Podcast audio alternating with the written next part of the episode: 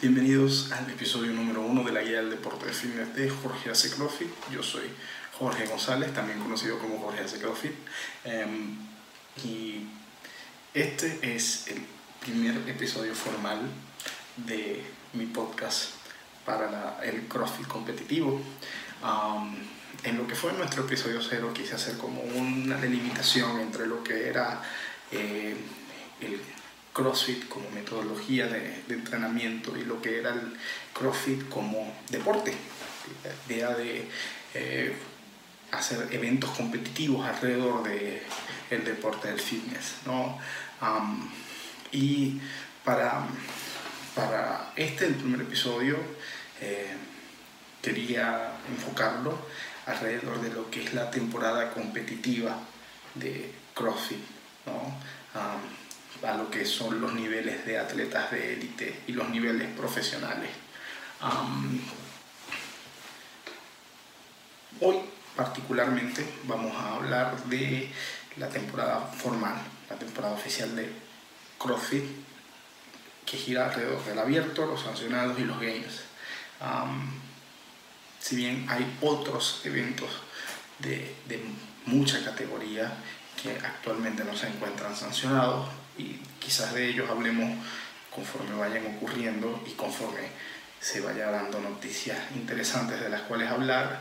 Em, quizás de la temporada oficial sí se puede hablar con mucha antelación, ya que hay como un calendario que podemos seguir. e inclusive noticias de las cuales ya se puede estar hablando, porque algunos de estos eventos ya tuvieron lugar. primero que nada, hablemos un poco de la estructura de la temporada. Si ustedes están familiarizados con el CrossFit, cuando se empezó a popularizarse en ESPN y en los canales de YouTube, eh, se hablaba de tres, tres, puntos de competencia en el año. Eh, la, temporada de, la temporada profesional del CrossFit como tal arrancaba en finales de febrero, principios de marzo, con el abierto mundial, el Open eh, de cada año, donde por cinco semanas los atletas amateur, profesionales, la gente de, los gimnasios eh, podía dedicarse a hacer cinco eventos eh, o cinco entrenamientos aproximadamente, a veces eran seis, en que se hacían y a través de esto el tope de cada región era invitado a continuar en un proceso de, competencia en el cual se iban a los regionales, eh, donde cada evento regional tenía una cantidad diferente de puestos disponibles. Es decir, eh, si yo competía en eh, el regional latinoamericano, solamente los las personas que ganaran el evento, los primeros lugares del podio tenían invitación a continuar en la temporada.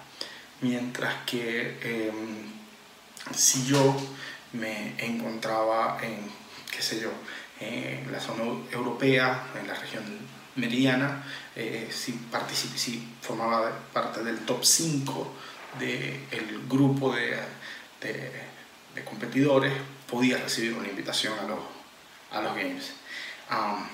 y por último, en, eh, en, agosto ocurría, o bueno, todavía ocurre, eh, en la competición mundial, digamos, el, el, Super Bowl del fitness, como lo llaman también, em, que son los CrossFit Games.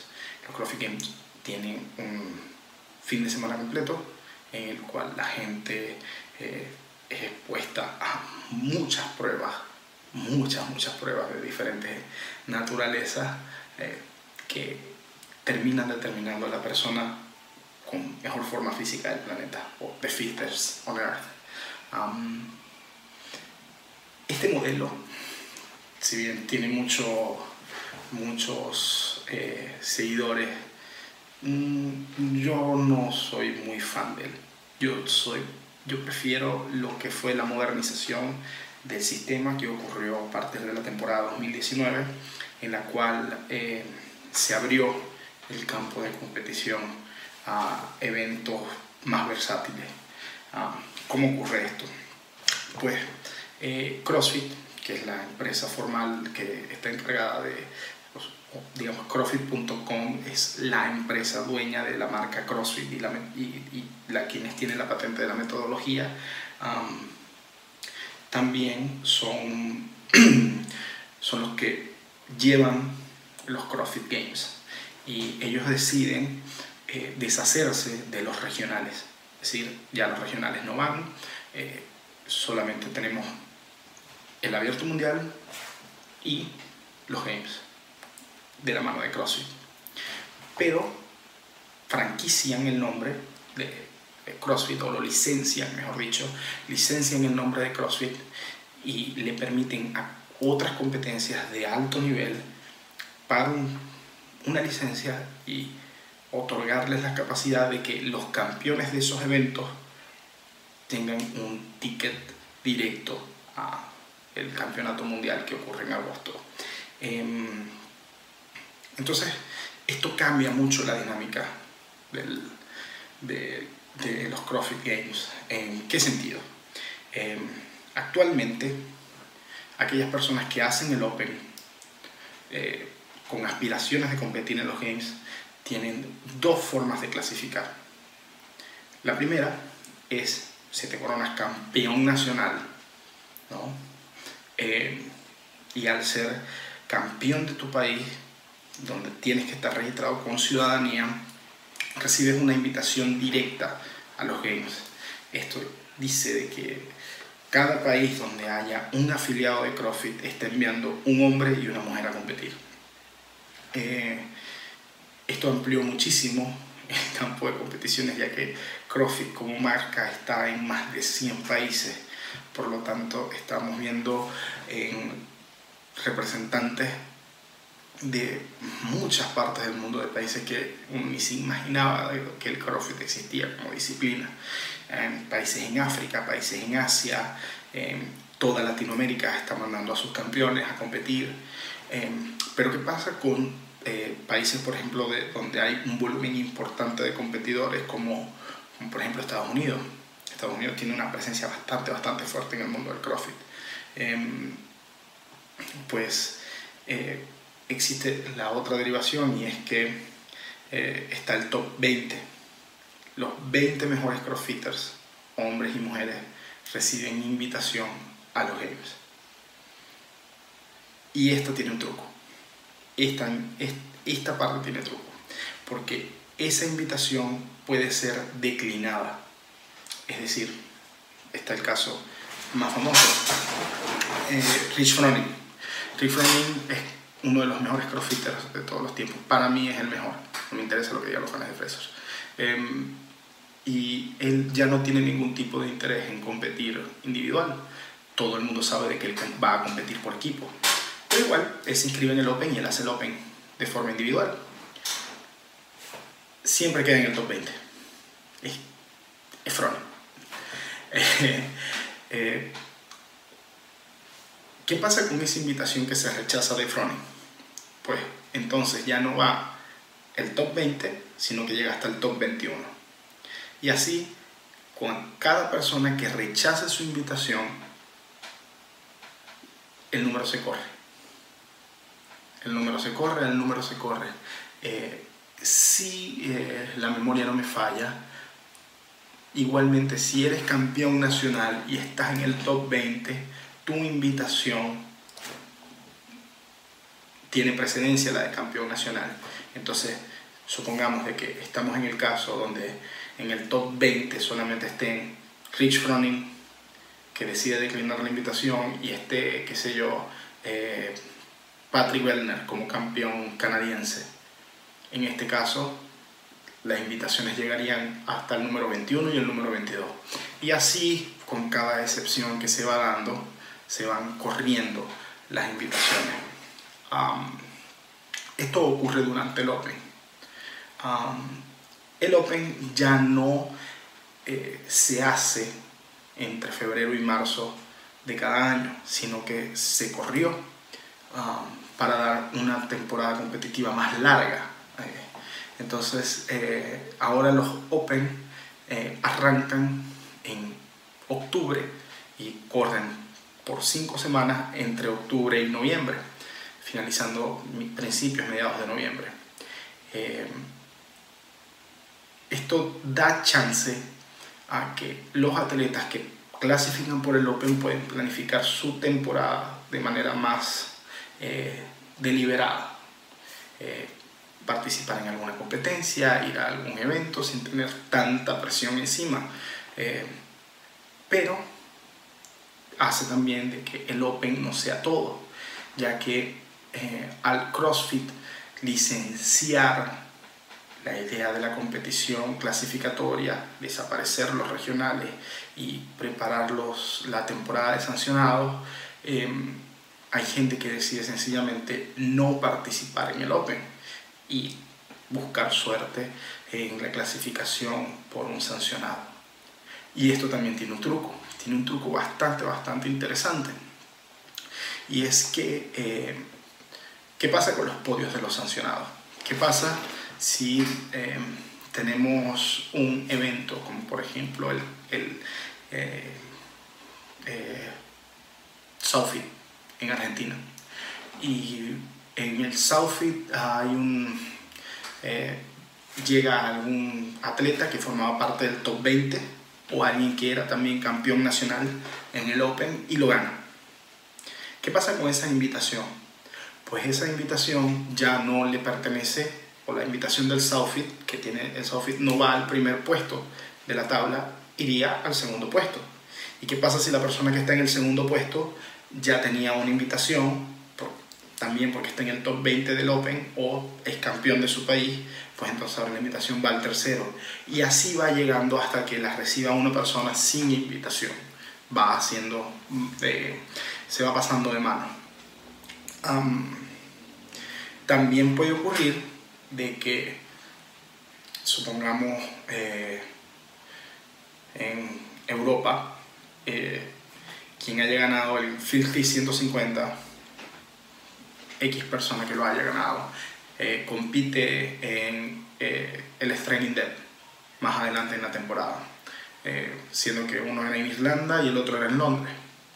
Um, y esta persona recibió su invitación por haber ganado el 50 150. Va y compite en el Straining Depth y también lo gana y recibe una invitación. Pues la segunda invitación pasa al segundo lugar y así se va llevando. Y esto va haciendo de que cada evento tiene una invitación garantizada que va a entregar en las manos de una persona que esté en el puesto más alto sin haber recibido una invitación previa. Y esto se lleva hacia eh, los games. Eh, los games reciben ahora atletas individuales eh, en los cientos, creo que el número que se está hablando para este año es alrededor de 150 atletas, siendo que el año pasado fueron 130 y algo, casi 140. Em, se entiende que para la temporada 2020 eh, los atletas van a tener el chance de participar en múltiples eventos antes de ir limitando la tabla de competición. Em, en el, en los Games del 2019 hubo una decisión algo controversial y es que por los primeros tres o cuatro eventos, em, no, creo que fueron, fueron los primeros tres días de competición, se fue eliminando gente. Cada vez que terminaba un evento, la gente recoge tus maletas y salte. Eh, fue muy, muy dramático ver eh, en el primer evento nombres clásicos del, deporte quedándose afuera. O inclusive el viernes por la tarde ver gente que no llegó al último evento del viernes em, sin eh, que, que, eran nombres, eh, de alto, de alto rendimiento en el deporte. creo que así el caso que más me suena, Bren Fikowski. Se quedó por fuera después del Cindy, no compitió el sábado. em, tenemos, tenemos la esperanza o la expectativa de que este año vamos a ver em, a todos los atletas, todos los cientos y algo de atletas competir en al menos un día y medio. Es de lo que se está hablando. Eh, luego de ese día y medio de competición, sí van a empezar los cortes y van a hacer una reducción de, número de, participantes durante cada evento.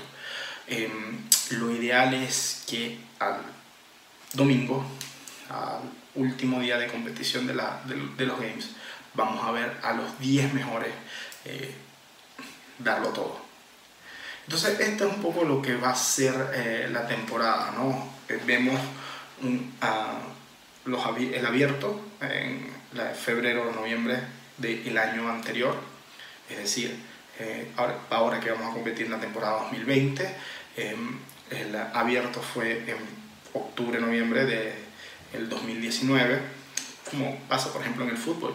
La temporada arranca, la temporada 2020 arranca en el 2019, la temporada 2021 arranca en el 2020.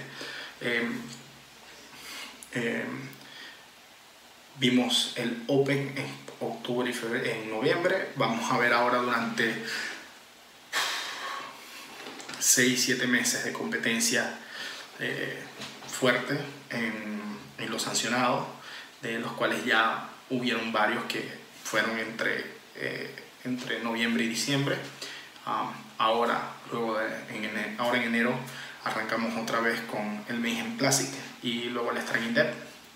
Um, y van a haber sancionados inclusive hasta la semana antes del abierto mundial de los Games. Y luego jugamos a los Games en julio-agosto.